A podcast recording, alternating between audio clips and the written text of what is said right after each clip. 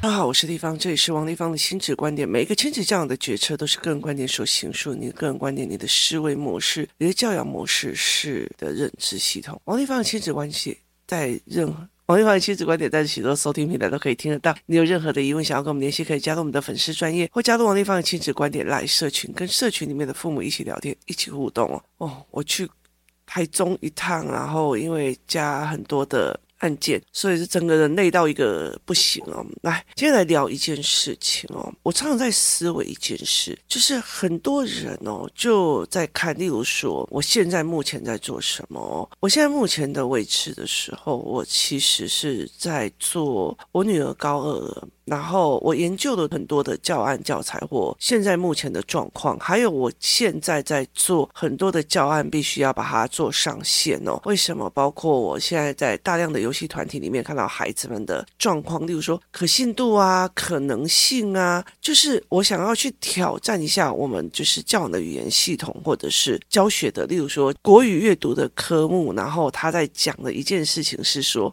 阅读的理解，就是现在一零八课堂大家在吵素养、素养、素养，那你素养是啥啦？哦，重点是在于大家都在讲素养，可是没有人出教案跟教材，所以我大量的在做这些教案跟教材哦，想要把它做线上化或做一很多的事情。那我们家有一个非常非常大的一个桌子哦，就是三个人可以一起坐的，那有两个大的那个 monitor，然后。我的儿子跟我女儿，我们其实有时候就会在这桌子上面，然后我们就开始在讨论。例如说，我看了哪一个影片，然后我们是怎么分析、怎么看这件事情的。我们常常会做这一件事情，然后甚至我们会共同的想要，就是做部落格的方式来做思维导图。接下来就是我会再开一个活动带领员班，然后我在考虑是寒假要开认知营还是学习营。那我接下来的重心就会把这三期的活动带领员，包括就是营队的小朋友们开始开始做所谓的思考班，然后所谓的认知营，因为一直以来这些东西都已经。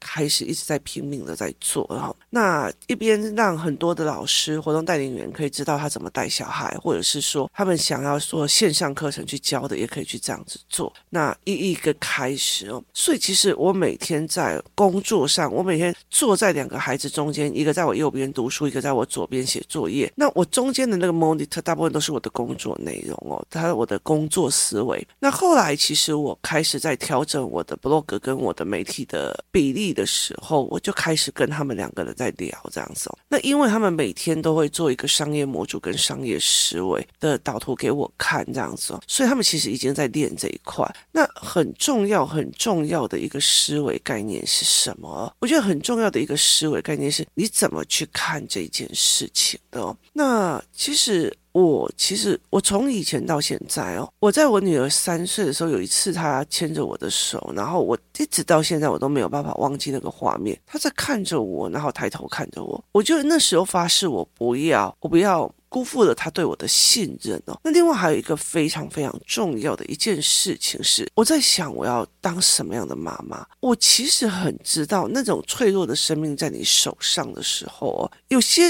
人哦，他会觉得哇塞，我在外面很孬孬。竟然还有一个我可以控制的生命，这种就是家暴啊、控制性人格的人，会开始对这个人扒他或打他或干嘛，尤其是尤其是男生对男孩哦，他们就会有这样子的一个思维，就是一种控制性，就是你知道吗？他们是雄性动物，觉得有人这样子，可是母性动物、雌性动物，它就会开始哦，小孩要温柔，要怎么样哦？可是我很清楚的知道的一件事情是。就是我很清楚的一件事情，知道是妈妈只是一个过渡期，她就像哺乳一样哦。就是其中也曾经有一个共学团的妈妈就跟我讲说，他们在讨论一件事情，是在于在讲说，美国有一个案例，有一个小孩好像十二岁的国小五六年级的，他必须还要跟妈妈去上班，为什么？因为他每天要亲口吸母乳，然后后来到最后公司把他 fire 掉，然后他就去提起诉讼。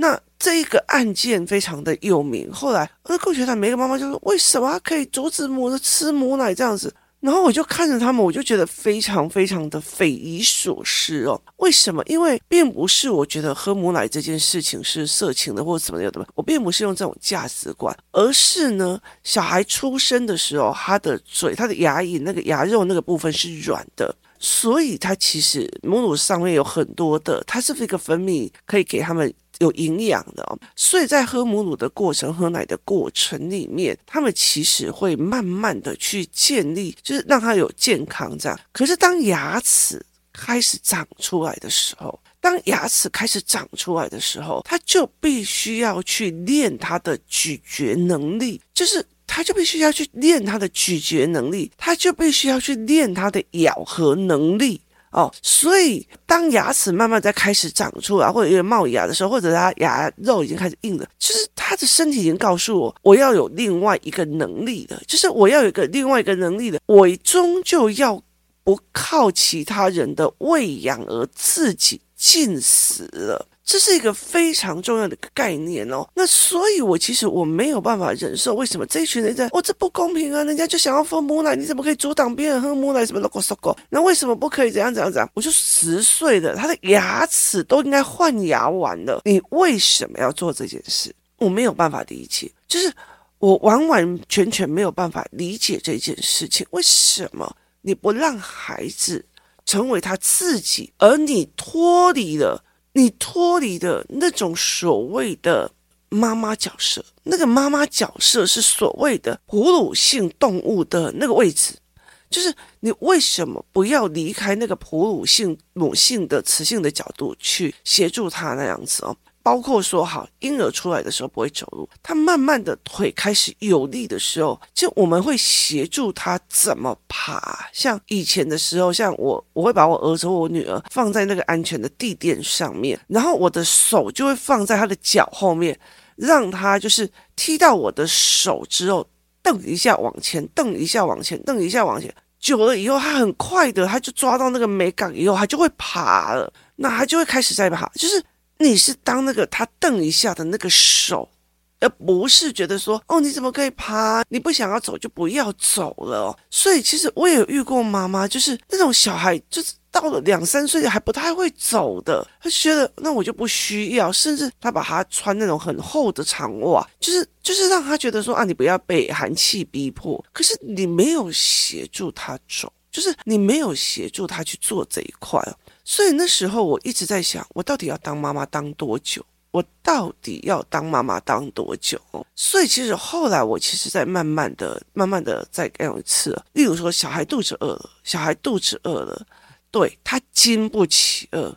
就是他经不起饿，他会开始哭。婴儿的时候会开始哭，五六岁的会开始啊，娘肚子饿了，肚子饿了，肚子饿了，肚子饿了。好，他会开始肚子饿了。好，你告诉我哪个时候这一个孩子要忍受一下自己的饥饿，为了大局着想？我在这里。妈妈很烦恼，找不到回市区的车，荒郊野外。但是我肚子饿了，可是我很清楚这个时段在这个地方不可能，我妈妈生出吃的，所以我不能吃。就是他要了解一件事情，有时候要开始把感官压下来的这个东西，不是到你国中了哦。老师在上课，他在下面吃零食，咔吱咔吱的，嘎吱嘎吱的。我就说啊，因为他就肚子饿呢。小孩子经不起饿，小孩子经不起饿。那他如果到五六年级还经不起饿，一定要在那个时候咔吱嘎吱嘎吱嘎吱。那他接下来怎么经得起性欲，或者是去怎么经得起贪婪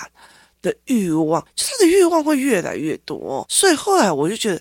大局考量这件事情，跟优先事情这件事情，跟母性是在做交叉的。那后来我就觉得说，好，我后来其实有一段时间，我就开始来讲这件事情。其实对我儿子来讲，他是要忍耐的。就是这个东西，如果他现在不练，他以后会很难。老天爷给一个妈妈的时间不会很多，小孩瞬间转变的就瞬间转变了。我儿子在国小三年级的时候，学习上云端的时候，我马上就知道他已经要开始练习云端了。所以我那时候对他采取的就是真的很强硬的制度。你要那么喜欢好奇机器这件事情，来每天描图纸加上就是人体的表格，你就给我每天画摄护线。他每天就在画摄护线，画到画到他到时候跟我讲妈不要了啦。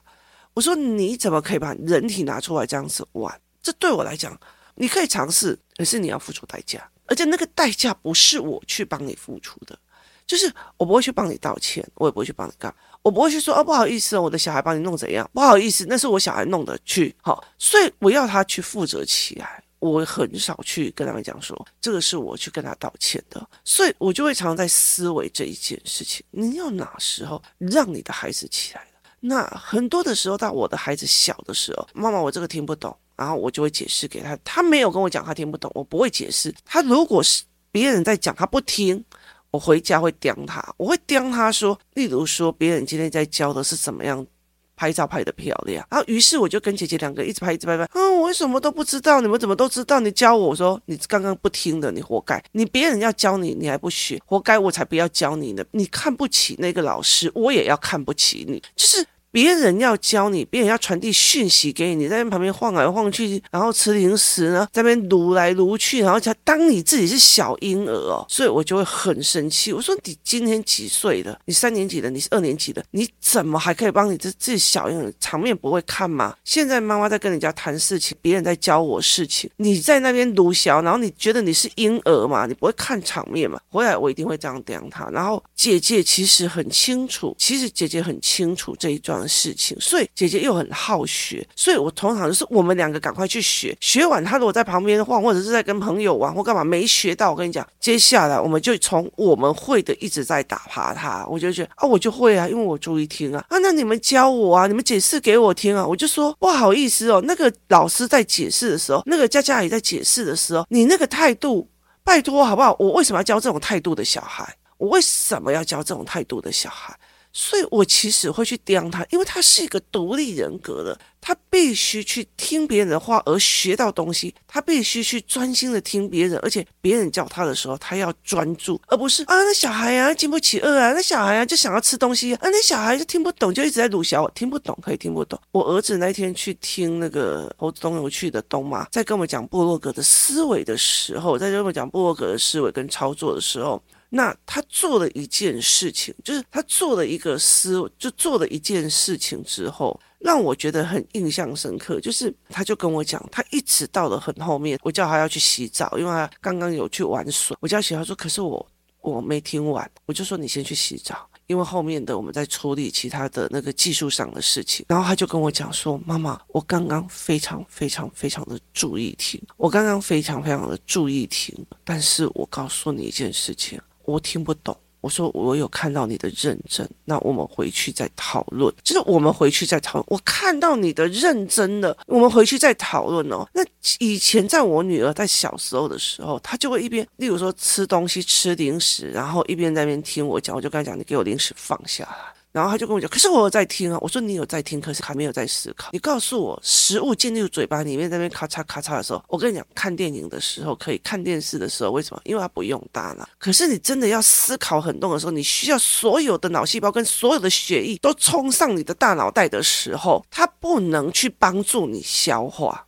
它不能去帮助你消化。那你的一直在吃东西的时候，你的血液、你的运作都到你的胃里面，然后你在哦有啊，我在听啊，我就说你嘴巴开开的。我常常会跟很多人讲，如果这个小孩嘴巴开开的，他怎么思考？你有点意思吧？所以口呼吸很重要一件事，你嘴巴开开了就嚷嚷这样，你脑袋你要给他一个比较难的东西，他是没有办法转弯的。所以你的小孩如果嘴巴一直在开着，他是不可能。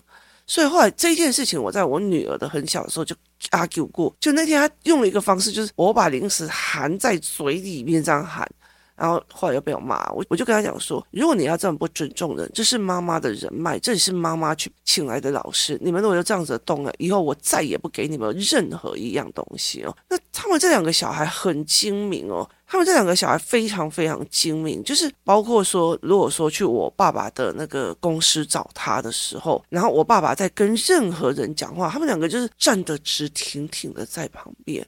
然后呢，人家请他喝水不敢喝，人家请他喝饮料不敢喝。然后我女儿，我女儿就会非常非常的认真，然后也都不敢讲话哦。然后等到我们走出来之后，他就赶快拉着我说。阿公的台语讲太快，有些东西我听不懂。妈妈，麻烦你帮我解释看看哦，因为他知道当场问我，或者我当场解释给他听，都是对阿公的不礼貌。阿公一定会马上会觉得，哪个公维你写的样哦一天啊，我来跟你秀版的话，这样子，你不能一天到晚在就是去做这些。而且，例如说，我的小孩如果跟我讲他听不懂，我当场解释，干扰到长辈们在讲话，哦，那个是真的是我没有那个胆哦。所以，其实我就会知道，在业界上，尤其是在比较大的那种。比较那种人士，他们在交换讯息的时候，你在边边，这这这这是会被骂的哦。所以对我来讲，那是一个很没有礼貌的，而且我就觉得很重要一件事情。那是我那时候那一天刚好要上去的时候，我就让我们家弟弟看到一个吴老师，吴姓吴的吴句什么忘记，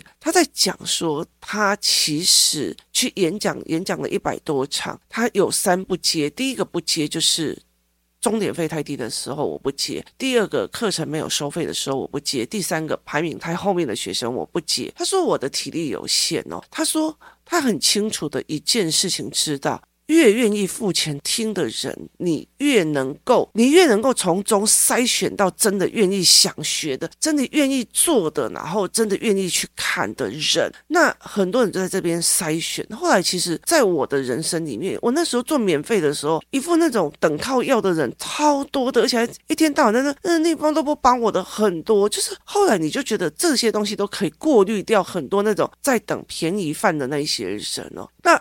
我那个时候我要去上这个课的，就是跟这个东妈呃见面的之前那天在吃早餐的时候。我就让我儿子看这个影片，然后他就说，为什么他不喜欢去排名后面的学生的学校，或者是他并不想要去做这些，他就觉得我就觉得可怜呐，你为什么不来帮助我？那个助长了他们这种心态，并不是未来可以引起他们的。那第三个原因在于是，这些人都根本就不学习，一副要死不活要听不听的。我跟你讲，其实站在上面哦，我像我好了，我们在做演讲的时候哦。以我而言，我在做演讲，我在听演讲的过程里面，或在讲课的过程里面，下面的人的认真态度决定了我今天想要讲多少。我儿子就常问我说：“为什么学校常常有很多人来演讲或干嘛？有的没有？那可是妈妈你很少接演讲。”我说：“哦，如果三天前的演讲跟三天后的演讲，我跟你讲，我都会不一样，因为我。”接触太多的小孩，然后每天接触很多的讯息跟思维，所以我一定会变的。我绝对不可能有什么一个演讲稿讲三年或者讲两年这种事情，没有。所以对我来讲，每一次演讲都是一件很辛苦的事情。那。像这几次的演讲，后面的这几次的演讲，我其实很清楚知道，很多的父母已经讲哦，同理呀，干嘛有的没有听很多。这几次演讲，我的妈妈很认真的一直问的时候，或者一直每一个都看着，然后甚至每一个都来拍照的时候，我会把我做的教案一样一样说，好，你这个小孩卡住在哪里？他考试不知道什么叫难免的，我就把难免的拿出来给他们看。这个小孩卡住在什么地方？不知道为了什么而好，我就把这个东西教案拿出来给他们看。我就会因为你们的认真的去做，我现在的态度也是这样，不认真在那边卡兹卡兹，对我来讲我就会背诵的。那我的两个小孩很清楚，我眼睛一瞪过去，他就要做什么。那。你说我不是一个妈妈吗？我是一个妈妈。那我对他们应该要温柔的。而且小孩难免的，他不是小孩的。他其实，在孩子三年级的时候，三年级的时候，我女儿就会跟他讲：“你的儿子不是你的儿子了。他已经三年级了。他现在很多事情，他再不做的话，不练的话，他接下来你就有的苦头吃。所以那个时候，我练他练非常的多。然后女儿也是，他们现在才有办法。我们三个人在一个 monitor 前面，针对一个东西来。做思辨，你怎么看这件事情？妈妈，我觉得在高中生的立场会是怎么想，然后在什么样的立场会是什么讲？那就是我知道他早晚要离我而去，我并不一定是他不需要人家照顾，不需要人家照顾，说我就是想吃东西，你可不可以给我吃？我不需要干嘛？他已经没有了，而且他们接下来会遇到了，包括性冲动，包括很多东西，他其实已经要开始跟他的。就是以大局为重，我不是叫他要自律或克制，而是他的脑袋要尽量冲上头脑，而不是冲到胃部、食欲跟下腹部，是这样的思维模式哦。所以，如果今天我今天是一个你需要大量去思考的一个场域，你却在照顾你的食欲，对我来讲，不好意思，没有的事。我就觉得这是没有的事情啊，所以对我来讲，很多的时候我就一直在考虑我的状况，就是我就跟我的孩子在那边讲，我的身体并不是很好，我有很多事情要做，我还有一个爸爸。他呃很多东西需要我去学。那对我来讲，对我来讲，我希望我们三个，就是我跟我两个孩子，是可以一起工作、一起合作的人，而没有谁要照顾谁哦。上个礼拜我忽然就是在。用 podcast 的时候，大量的那种心脏痛到完全没有办法录音哦，甚至有很大量的空白，然后后来要靠别人剪辑把它剪过来。那个时候，其实像我儿子，他已经很习惯的那种冲去拿氧气罐，然后让我吸氧气，然后我女儿开始热水干嘛，他们其实很习惯的，很知道该怎么做，所以。其实我在跟他们讲说，我其实没有那么希望你们是来照顾我，我也不希望我是来照顾你们的，就是我也不希望我是来照顾你们。刚吃完饭，刚进去那里，你就要吃一堆的零食，那何必呢？那就那那你不要，那就去别的地方吃零食。那我干嘛叫？就我觉得这对我来讲是一件很很动用的事情。我说，当你的学艺都在为，在在咀嚼。那时候你的血液不会上脑袋去思维，那种很艰难的事情哦。你在想的时候，你真的是会想到整个脑海里面快要胀掉了，就是快要爆炸的那种思维的过瘾哦。你如果一直在那边啊，他就是想吃或干嘛，就就会被我掉，你知道吗？所以我就会跟他讲说，其实像我们，像我现在的状况，就是我如果吃太多的时候，我就会想睡觉。为什么？因为。因为我的胃已经不堪负荷了，他好累哦，他好累，然后血液都进去了，所以我就会觉得我我没有办法，所以。有时候人家跟我讲，有一点点饥饿是好的哦，所以更何况是在那样的场合。那我就跟我的孩子在讲，我并不是把你们当孩子在看，而是你们要有独立的人格了。你们要有独立的人格，别人在教你，你该什么样的态度，就给我什么样的态度。别人在好好的把他用心的 know how 教出来，包括他告诉你我用这个赚了多少钱，人家把你赚钱的东西都愿意分享给你了，他妈的你还不那么的。专注，你还没有那么的礼貌，用躺着，用趴着在那边要死不活的听。我就说，如果你今天站在讲台上，你去感受一下，我们用趴着，用听着在听你讲话，你自己作何感想？我就跟他讲这件事情了，我就说。没有必要去干涉我自己很清楚的一件事情，因为我并不是学校老师，所以我在上面讲课的时候，下面要听不听随便你。可是，在我来讲，我的东西很多，我会因为下面要听不听来决定我放出多少东西。所以这对我来讲是一件很重要，甚至有些人就只是要来套消息的，干嘛？只要让我觉得这件事情，我就会觉得我会开始改东西。我我觉得很多东西我们就可以 open 的去做很多的事情，可是没有必要给某些不值得的人，这是我的思维逻辑哦。所以在很多的概念里面，像东妈也在问我说：“哇，你的 podcast 这样录真的好强，一千多集啊！”然后甚至怎样怎样，我就说：“其实我告诉你。”最经典的都不会弄出来，就是例如说有很多的概念或思维，因为我在我孩子很小的时候，我就拉了一个斜线，当他开始会什么样的时候，就要开始练哪些事情。那例如说他现在受伤了，练委屈。有一段时间要练，为了大局着想，把自己的委屈吞下去，在哪个时候就用练什么的。我不是以他永远的三岁在啊，就肚子饿啊，啊就想吃啊，啊小孩就会不懂啊，不懂就学到懂哦。那对我来讲，不是用骂的、用打的，而是用很多的思维脉络去教。可是很重要的一件事情，你不能一边教，你一边又想要当一个婴幼儿的妈妈，在。照顾了他的所有事情哦，那我当然会清楚一件事情：五年级小孩被攻击会不会怎么样？他会有受伤的时候。可是问题在于是，我在意的是，这世界上会让你受伤的事情太多了。五年级了，该怎么思考？该怎么疗伤？该怎么在跌倒的时候抓起一把金子上来？那个东西，那个金子叫做经验，那个东西叫思考，那个经验叫做成长，而不是在。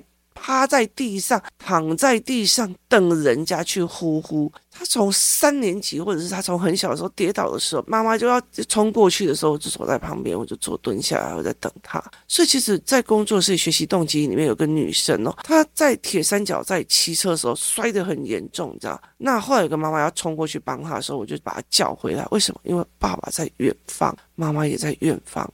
看他怎么面对自己的挫折。有很多人站的是那个所谓的当孩子要爬的那一个踢的一脚的那个手，有些人一直抱着孩子舍不得他落地，这是完全不一样的思维，而且其实非常重要的一件事情。这些事情都有一个最佳的时间点。我其实很谢谢我的女儿。他在我儿子的最佳时间点，只要我稍微太让我儿子就是一感觉做事的时候，我女儿就会提醒我，然后让我去协助这个弟弟去开始建立一个思维哦。所以后来我其实会让孩子，你要让我帮你当成一个成熟的人士在思维，还是我要让你当成一个要等靠要的一个乞丐在思维？给你我的怜悯，给你我的同理，给你我的。是不好意思，你要什么？后来我儿子说：“妈妈，我要自己练，练成是那个有能力、有本事、有负责，是换我照顾人的人，而不是被照顾的人。被照顾的跟照顾的，其实有时候很多是因为婴儿没有能力才是被照顾的，因为中风的人没有能力才是被照顾的。那你有能力还要被照顾着，太有趣了哦！今天谢谢大家收听，我们明天见。